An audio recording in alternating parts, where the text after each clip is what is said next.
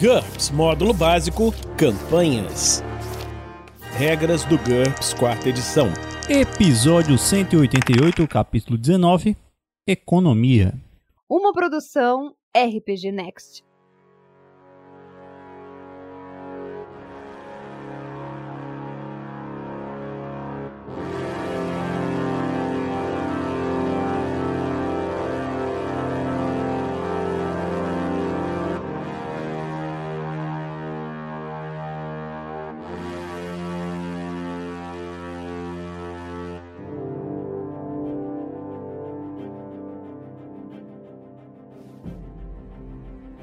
O que fazer quando uma promessa se torna o seu maior pesadelo?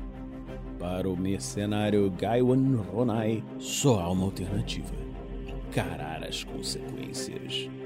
Ele se arriscará na Terra dos Gigantes, um mundo perigoso abaixo da superfície, berço de criaturas insanas e desafios mortais, para pagar a sua dívida.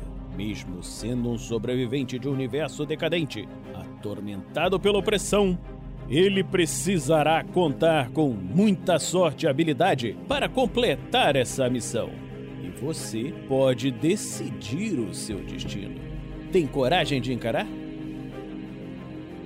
Terra dos Gigantes é o livro-jogo de maio da assinatura do Universo Mephiroth, o mais novo parceiro do RPG Next. Sim, estou falando da Mephiroth Jogos, não, não é um anunciante, é um parceiro porque você, padrinho do RPG Next, vai participar de sorteios mensais exclusivos de livros-jogos. Você pode conhecer o projeto em catarse.me barra Mephiroth Livros Jogos, M-E-P-H-I-R-O-T mudo, certo? O link está no post também.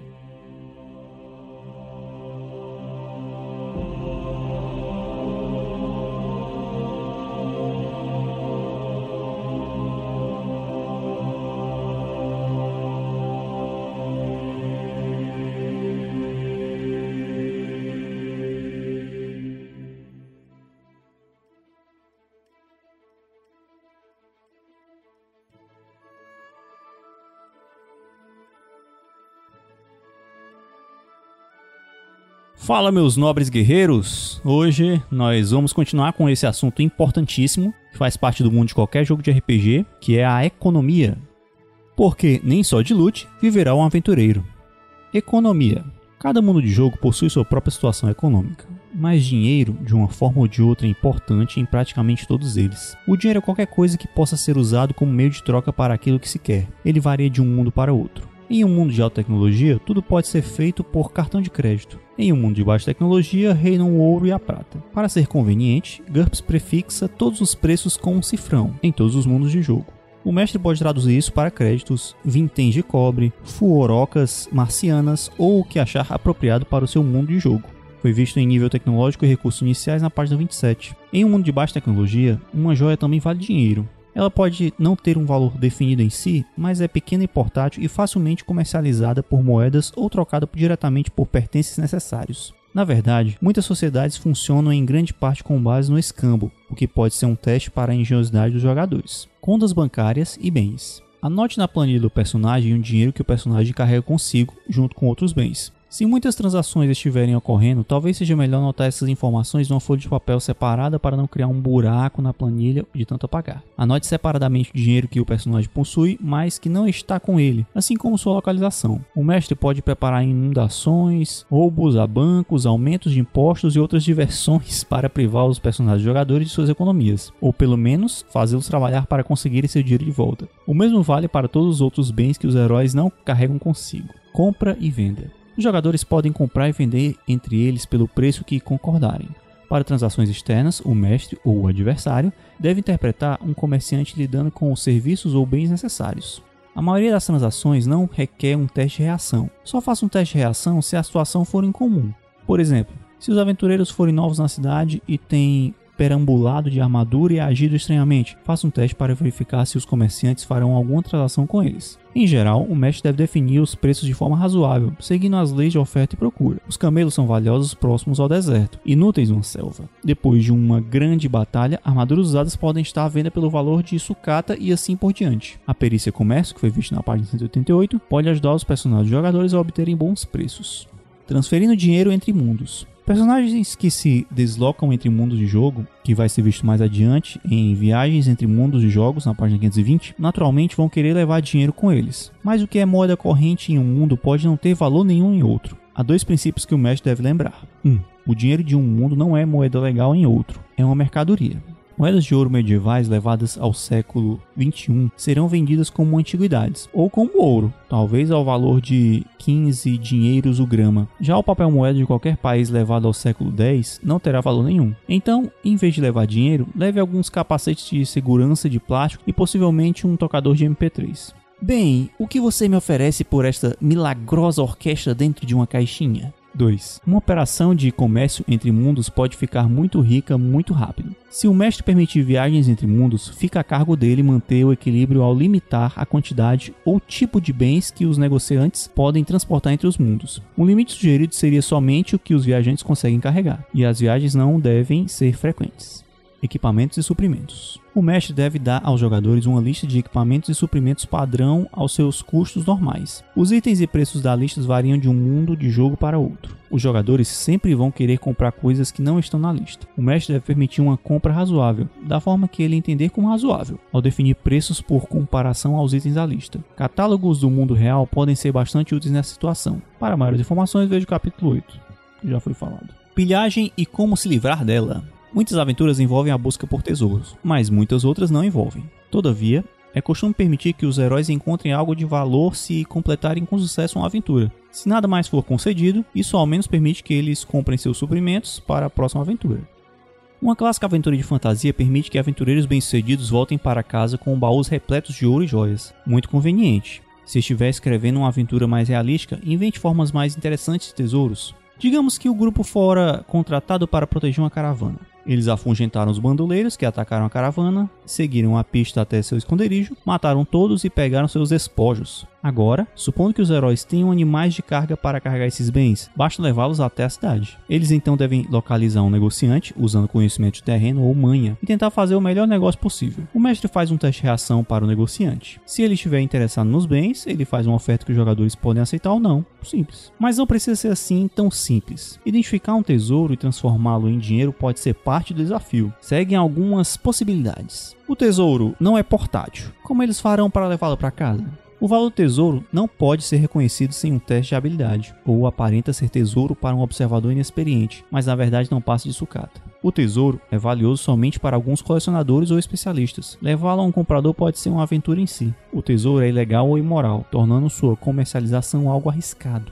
O tesouro é perecível ou perigoso e exige um manuseio especial. Outras pessoas também estão à caça do tesouro. O tesouro não é material, mas sim informações, uma pista até o tesouro verdadeiro ou um importante gancho no enredo que leva ao objeto da campanha. A despeito do melhor planejamento possível, os jogadores às vezes encontrarão despojos que o mestre não antecipou. Por exemplo, os traficantes de escravos os encarceraram em jaulas de ferro, e quando eles escapam, eles levam as jaulas para vendê-las como sucata. São nesses momentos que o mestre deve improvisar. Se ele não tem uma ideia clara de quanto valem os bens, torne a história interessante. Se quiser que o grupo tenha dinheiro, então deve haver uma grande procura por ferro na vila mais próxima. Se ele não quiser, ninguém estará interessado. Simples. Fabricando seus próprios pertences. Aventureiros com as perícias apropriadas podem querer economizar dinheiro ao fabricar os seus próprios equipamentos. Nessas situações, o mestre deve usar as seguintes diretrizes: os equipamentos iniciais sempre custam o preço relacionado, mesmo que o personagem jogador tenha fabricado ele próprio. Assuma que a compra do material e o tempo que ele levou para fabricar o item tiveram o mesmo impacto sobre os recursos iniciais do personagem jogador, como se ele tivesse comprado o item. A construção de equipamentos durante o jogo é possível, se o mestre quiser permitir esse processo. Seguem algumas considerações. 1. Um, quais matérias-primas são necessárias e quanto elas custam? O custo das partes geralmente fica em torno de 20% do custo do produto acabado. 2. Quanto tempo demora para realizar o trabalho? Personagens dos jogadores que desejam construir seu equipamento entre as aventuras não podem obter renda ou aprender perícias durante o mesmo período. Enquanto os que construírem seu equipamento durante uma aventura estarão fora da ação. 3. Quais perícias são necessárias e o que acontece em caso de fracasso ou falha crítica? Via de regra, o fracasso só arruina a matéria-prima. Uma falha crítica produz um equipamento de falha de forma catastrófica ao ser usado. Seriam necessários vários livros para listar todos os itens e suas matérias-primas, tempo de construção e perícias necessárias. Então isso precisa ficar a critério do mestre. Ouro e prata. Uma pressuposição tradicional de jogos de fantasia e muitos romances fantásticos é que o ouro e a prata são pesados e inconvenientes de se levar por aí. Isso só precisa ser verdade se o mestre quiser. Historicamente, ouro e prata sempre foram muito valiosos e muitos bens eram baratos. Em uma economia britânica medieval realística, século XIV, trate o dinheiro como um vintém, uma moeda de cobre como 2,5 centímetros de diâmetro. Uma moeda de prata vale aproximadamente 4 dinheiros e tem 1 centímetro de diâmetro. 250 moedas de prata, 1000 dinheiros, pesam 500 gramas. Se a prata e o ouro puderem ser trocados à razão de 20 para 1, uma proporção razoável para a maior parte da história, então 500 gramas de ouro valem 20 mil dinheiros. Portanto, um homem pode facilmente levar o resgate de um rei em sua mochila. Por outro lado, se quiser que a riqueza seja menos portátil, mas pode assumir que um dinheiro é igual a uma moeda de prata de 30 gramas. Uma moeda de ouro de 30 gramas valeria então 20 dinheiros. Nessa proporção, 16 moedas de 30 gramas pesariam quase 500 gramas, e 500 gramas de ouro valeriam apenas 320 dinheiros. Em um mundo como este, as pedras preciosas são a única maneira de portar uma grande quantidade de riquezas em pouco volume, e caravanas carregadas de ouro podem de fato existir, controlando a inflação.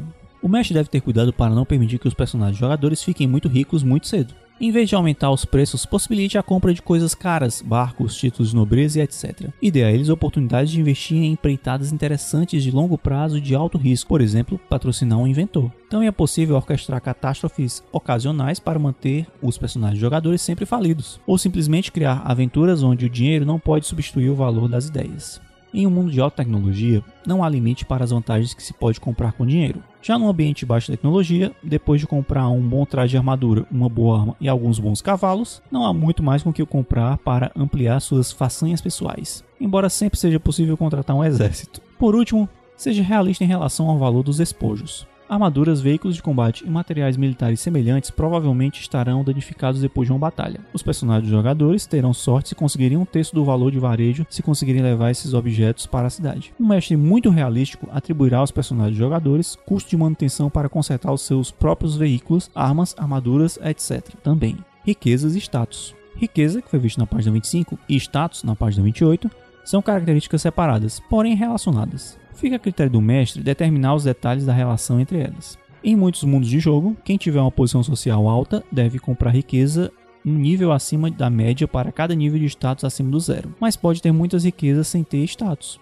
Em outros mundos de jogo, personagens ricos devem comprar um nível adicional em outros mundos de jogo, personagens ricos devem comprar um nível adicional de status para cada nível de riqueza além da média, mas podem comprar status em riqueza. O mestre pode até mesmo impor as duas exigências e associar rigidamente os níveis de status como os níveis de riqueza, mas isso exclui muitos bons conceitos personagens. Em muitos mundos de jogo, também é comum que pessoas com status negativo tenham riqueza um nível abaixo da média para cada nível de status abaixo de zero. Para manter a graça, o mestre só deve proibir altos níveis de status para personagens pobres ou muita riqueza para personagens com baixo status se o mundo de jogo absolutamente exigir isso. Custo de vida e status. Cada personagem jogador deve pagar o custo de vida mensal de acordo com seu status ou aceitar as consequências conforme descrito na seção custo de vida, que foi visto na página 265. Assuma que os personagens jogadores tenham status zeros ou classe média, a menos que comprem mais ou menos status. Para calcular quanto dinheiro um personagem possui para uso pessoal todos os meses, subtraia seu custo de vida e o de seus dependentes não contribuintes de seu salário mensal, que vamos ver logo em empregos a seguir.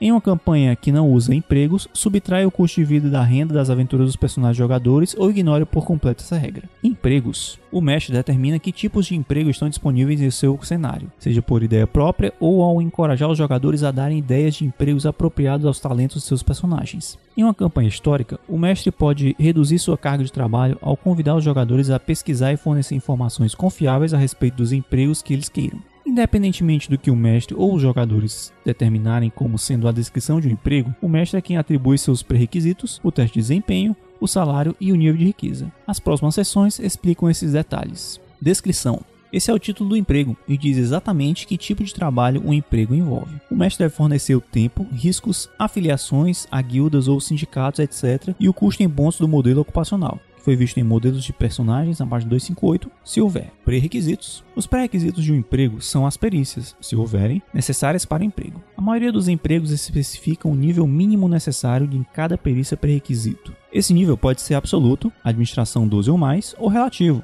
administração com EQ mais 2 ou melhor. A primeira opção é mais provável se o empregador exigir testes. A última se o empregador concede o emprego com base na experiência. Nos dois casos, os candidatos devem ter pelo menos um ponto na perícia. Um valor predefinido não é suficiente. Alguns empregos também exigem algumas vantagens específicas ou proíbem certas desvantagens. Teste de desempenho.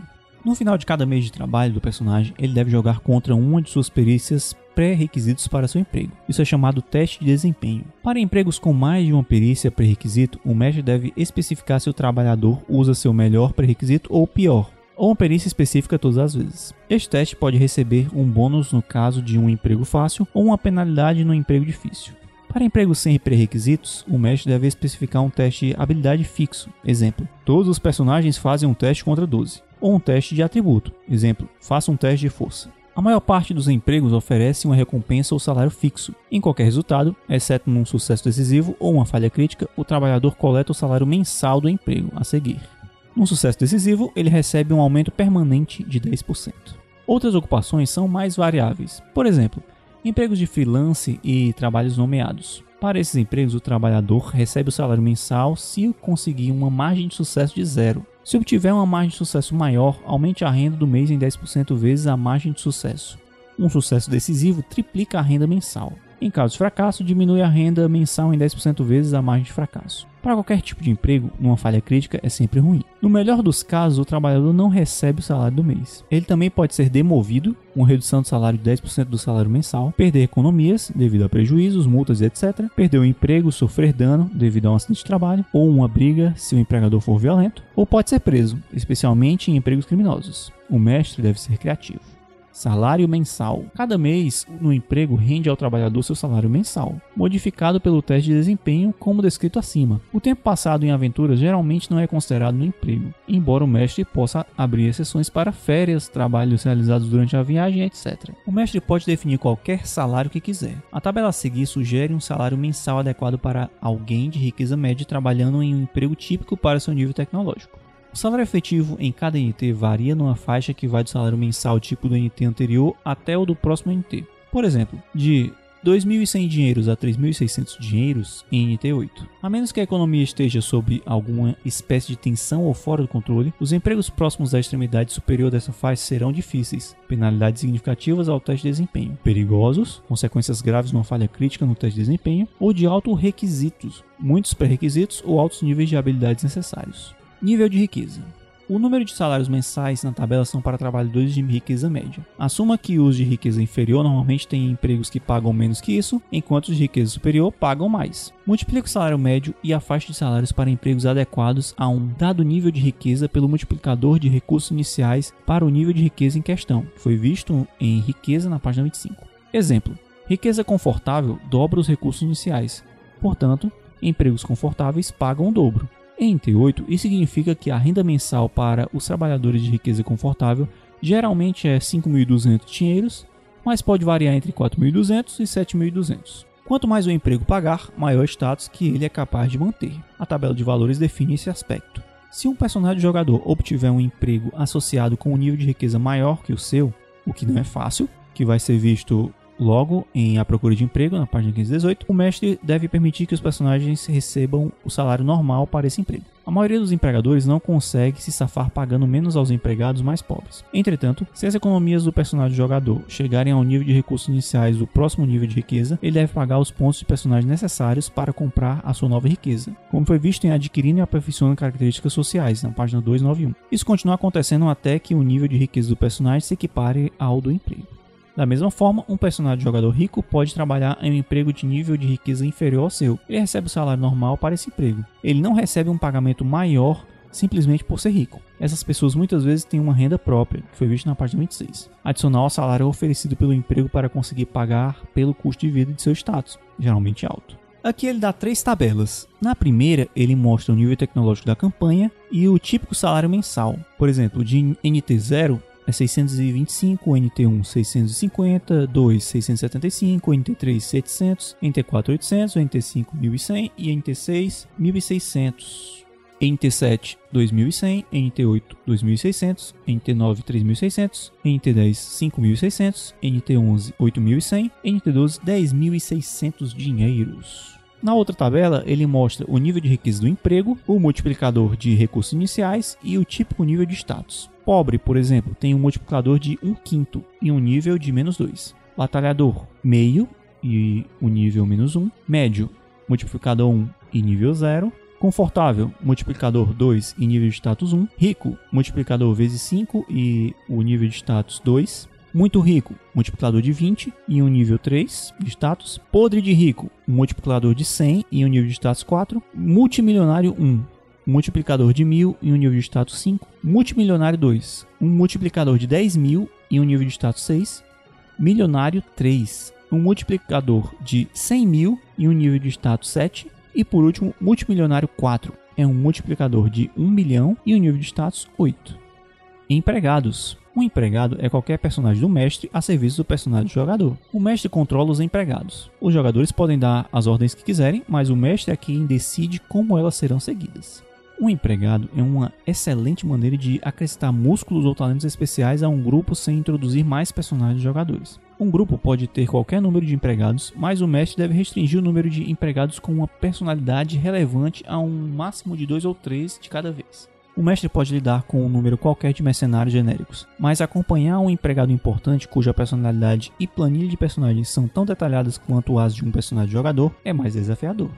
Criando empregados. O mestre define as habilidades do empregado. Se houver um modelo ocupacional, como previsto em modelos de personagens na página 258, para a profissão do empregado, o mestre pode economizar tempo copiando as estatísticas do modelo. Se o modelo for para um personagem jogador heróicos em vez de ser para membros medianos de uma dada profissão, aplica uma penalidade de menos 1 a menos 2 a todos os atributos e perícias. O mestre fica com a planilha do empregado. Os jogadores não podem vê-la. Empregados sem importância precisam só de um cartão. Empregados importantes requerem uma planilha de personagem completa encontrando um empregado. Os personagens jogadores não podem tirar um empregado do nada. Quando precisam empregar alguém, precisam procurar por uma pessoa adequada, assim como na vida real. Eles nem sempre conseguirão o que querem. O recrutador pode tentar um teste de Q por semana para encontrar um empregado do tipo desejado. O mestre pode permitir que ele substitua o IQ por uma perícia apropriada, administração para contratação formal no estilo corporativo, atualidade se estiver procurando um talento internacional, propaganda para contratação agressiva, manha se estiver buscando criminosos e etc. O grupo pode tentar um teste por semana, por empregado. Modifique esse teste da seguinte forma: tamanho da cidade. Quanto maior a cidade, maiores as chances de sucesso. Tem uma tabelinha que ele dá aqui com uma coluna de população e uma coluna de modificador. Menos de 100 pessoas, menos 3 de modificador. De 100 a 999, menos 2. 1000 a 4.999, menos 1. 5.000 a 9.999, 0. 10.000 a 49.999, mais 1. 50.000 a 99.999, mais 2. 100 mil ou mais, mais 3. Anúncio. Mais 1 se gastar com o anúncio 50% do salário mensal do emprego mais 2 se gastar 500%, mais 3 se gastar 5 mil por cento e assim por diante. Este dinheiro cobre os custos com almoços de negócios, panfletos, anúncios em jornais, grupos de recrutamento e etc. Dinheiro oferecido, mais 1 se o salário for 20% maior que o normal para o emprego, mais 2 se for 50% maior e mais 3 se for 100% maior ou mais. Risco: menos 2 para encontrar um empregado para um emprego que envolva um claro risco de combate, a menos que esteja buscando um guarda, mercenário ou outro empregado combatente. Cabe ao mestre decidir qual empregado em potencial é um combatente. Legalidade: menos 5 para encontrar um empregado para um emprego ilegal, e qualquer falha crítica no teste resulta em complicações legais. O mestre pode ignorar essa penalidade de menos 5 se o empregado usar a perícia manha para a busca, mas o resultado de falha crítica é o mesmo. Em caso de sucesso, o personagem dos jogadores encontra um candidato. O mestre descreve um empregado em potencial para os jogadores e pode até mesmo representá-lo numa entrevista. Os jogadores devem então decidir se de fato querem empregar essa pessoa. Se decidirem por não fazê-lo, eles devem começar sua busca novamente. Um fracasso pode indicar simplesmente que não há disponibilidade de um empregado, especialmente em uma cidade pequena. Fica a critério do mestre permitir novas tentativas. Obviamente, o mestre tem liberdade para alterar o resultado se achar que os personagens jogadores precisam de toda e qualquer forma ou não precisam de jeito nenhum de um empregado do tipo específico. Por exemplo, se uma aventura necessita de um empregado em particular, o mestre pode garantir que o empregado apareça. Ele pode fazer isso publicamente, o personagem do mestre aborda o grupo em um bar e pede um emprego, ou de forma dissimulada. Os jogadores dizem que estão procurando por um empregado. O mestre finge que faz um teste, mas oferece a eles um personagem do mestre planejado. Lealdade dos empregados. Um empregado nem sempre precisa agir de acordo com o melhor interesse do empregador. O mestre deve usar o índice de lealdade do empregado como uma diretriz. A menos que ele seja predefinido por algum motivo, determine esse índice usando um teste de reação, que foi visto em teste de reações na página 494. Para lealdade, quando os personagens jogadores encontrarem um empregado pela primeira vez. O mestre pode até usar isso durante a sua entrevista ou encontro inicial para ver se o empregado mente sobre si mesmo. Observe que um empregado potencialmente muito leal pode exagerar suas habilidades só para se juntar ao grupo. A procura de emprego. Um personagem de jogador à procura de um emprego que exige um patrão, ou seja, um emprego em que ele não seja o seu próprio patrão, pode fazer um teste de Q por semana para tentar encontrar algum. A desvantagem preguiça acarreta uma penalidade de menos 5. Aplique os seguintes modificadores: tamanho da cidade. Quanto mais gente houver na cidade, maiores serão as chances. Veja a tabela. Tem uma tabela aqui do tamanho da cidade que ele dá uma coluna de população e um modificador. Com menos de 100 pessoas, menos 3. 100 a 999, menos 2. 1000 a 4.999, menos 1. 5.000 a 999, mais 0. 10.000 a 49.999, mais 1. 50.000 a 99.999, mais 2. E 100.000 ou mais, mais 3.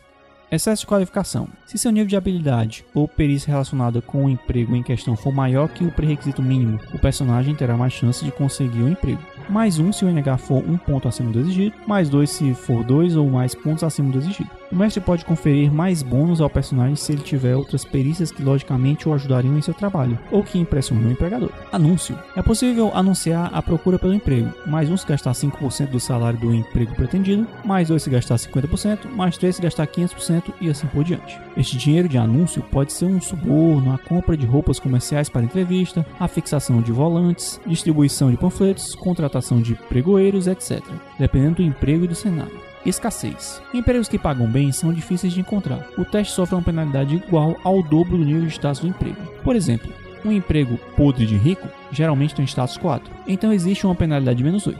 Um status negativo concede um bônus, por exemplo, um bônus mais 2 para encontrar um emprego batalhador, status menos 1. Mais de um emprego. Um personagem qualificado para mais de um emprego pode procurar por mais de um emprego de uma vez, com a penalidade cumulativa de menos 1 em todos os testes para cada emprego além do primeiro. Escravos. Em um cenário em que a escravidão é legal, o personagem do jogador podem comprar escravos tanto como trabalhadores quanto como investimento, ou eles próprios podem ser escravizados. Em todos os mundos onde a escravidão é legal, os escravos compõem uma grande parte do mercado de trabalho, e há uma chance de 50% de qualquer empregado encontrado seja de fato um escravo. O preço de um escravo é geralmente igual ao salário que ele poderia conseguir em 5 anos se fosse livre e estivesse recebendo o um salário normal no melhor emprego para o qual ele está qualificado. O mestre pode modificar esse valor por diversas razões: perícias adicionais, boa ou má disposição diante da escravidão, aparência física física, saúde, etc.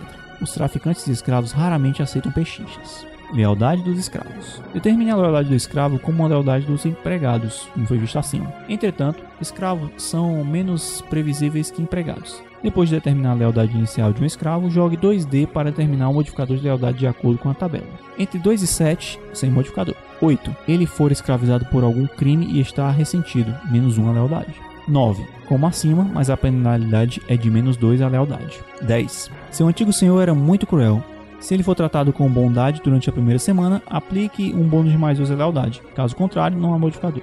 11. Ele possui um ódio fanático da escravidão. Se for bem tratado, ele pode gostar de seu senhor como pessoa, mas ainda tentará escapar sempre que possível. Se for maltratado, ou mesmo se for tratado de forma média para um escravo, sua lealdade cai para 6. 12. Ele possui a desvantagem mentalidade escrava, que foi visto na página 151, e se considera verdadeiramente propriedade de seu dono. Sua lealdade é automaticamente 20. O personagem nunca precisará fazer um teste de lealdade. Ele nunca fará objeções, mesmo se receber ordens que o condenem à morte. Os testes de lealdade para escravos funcionam da mesma forma que os testes para empregados. Modifique a lealdade de um escravo em mais um mais dois se ele estiver numa situação em que não tem mais para onde ir. Complicações legais. Quando personagens como escravos chegam a uma região onde a escravidão é proibida, eles devem se desfazer de seus escravos ou transformá-los em servos livres. Possíveis atitudes anti-escravistas incluem: é permitido possuir escravos, mas não comprá-los ou vendê-los localmente. É permitido aos viajantes possuir escravos durante sua passagem pela região, mas não é permitido aos residentes permanentes que os tenham. Ou é inteiramente ilegal a posse de escravos, qualquer a justificativa. Um mestre criativo pode impor outras leis e costumes com relação à escravidão. Por exemplo, pode ser permitido escravizar membros de alguma raça ou grupos sociais, mas não de outras. Sempre existem maneiras de o escravo obter sua liberdade. Algumas sociedades podem até permitir que os escravos possuam propriedade e cumprem sua liberdade. Testes de lealdade. Um teste de lealdade é um teste feito pelo mestre, geralmente em segredo, para ver como o empregado se comporta em uma dada situação. Faz o teste sempre que a vida do empregado estiver em risco ou quando trair a confiança do empregador parece inteligente, lucrativo ou fácil de fazer. Para fazer um teste de lealdade, o mestre joga 3D contra o índice de lealdade do empregado, que foi visto em lealdade dos empregados. Um resultado menor ou igual a lealdade, o empregado passou no teste e se comportou de forma leal. O empregado com lealdade 20 ou mais passa automaticamente em todos os seus testes. Se o resultado for maior que a lealdade do empregado, o empregado terá fracassado no teste e atendeu aos seus próprios interesses. Isso nem sempre significa a traição total, depende da situação. Só significa que ele decepciona seu patrão de alguma forma. Ele pode depois de se arrepender e pedir perdão. Isso depende do capricho e da habilidade dramática do mestre. Se os personagens jogadores perdoarem um empregado com lealdade de 16 ou mais, com ou sem castigo, sua lealdade básica sobe em um ponto. O mestre tem liberdade para modificar um teste de lealdade em circunstâncias especiais. Um suborno muito grande oferecido por um inimigo, por exemplo, submeteria a maioria dos empregados a uma penalidade no teste de lealdade. Fica a critério do mestre decidir quando um teste é necessário, isso depende do empregado. Para um veterano, perigo de morte não significa qualquer combate. Ele não teria medo de um orc ou mesmo de um bando inteiro deles, mas talvez precisasse fazer um teste se o pedissem que enfrentasse um dragão. Mudanças na lealdade. Diversos fatores podem alterar a lealdade, seja de forma temporária ou permanente. Aumento de salário, mais uma lealdade para cada 10% de aumento sobre o valor normal para o emprego, seja na forma de dinheiro ou divisão de lucros. Esse bônus permanece por um mês depois do pagamento. Este fator também afeta escravos, se lhe for permitido ter bens. Grande perigo. Sempre que um empregado não combatente for exposto a uma situação de combate, verifique sua lealdade. Um fracasso resulta em uma penalidade de menos 1 a lealdade por uma semana. Repetições podem ter efeitos permanentes. Resgate. Se o personagem dos jogadores arriscarem suas vidas ou a missão para resgatar um empregado, faça um teste de reação com um bônus de mais 3 ou mais, dependendo da natureza do resgate. Uma reação boa ou melhor significa que o empregado fica agradecido. Sua lealdade se torna o resultado de teste ou sua lealdade original, o que for maior. Se um dos personagens jogadores for gravemente ferido ou morto durante o resgate, o mestre deve considerar o acréscimo de um bônus permanente à lealdade além do bônus anterior. Competência do patrão. A lealdade permanente de um empregado pode ser alterada em um ponto no final de uma aventura, com base no desempenho do grupo. Uma missão fracassada reduz a lealdade. Um grande sucesso aumenta. Esse modificador é permanente. Tempo de serviço. Depois de um período de um ano, faça um teste de lealdade. Um sucesso resulta em um bônus permanente mais uma lealdade. Desta forma, os empregados mais leais se tornam ainda mais leais, mas os menos leais dificilmente melhoram muito. Por hoje nós vamos encerrar por aqui. E se você está gostando dessa leitura ou qualquer outro produto do RPG Next, eu quero te convidar a nos apoiar através do www.padrim.com.br rpgnext ou pelo picpay.me rpgnext. Seu apoio é importante para podermos continuar fazendo esse trabalho e com ele você ainda pode participar de sorteios, de recompensas, por exemplo, ou participar do grupo de padrinhos onde a gente conversa sobre os mais diversos assuntos, pode acreditar. Então, nós vamos ficando por aqui e nós nos encontramos na próxima semana aqui no RPG Next. Regras do GURPS, quarta edição. Músicas por Kevin MacLeod e Scott Buckley. Uma produção RPG Next.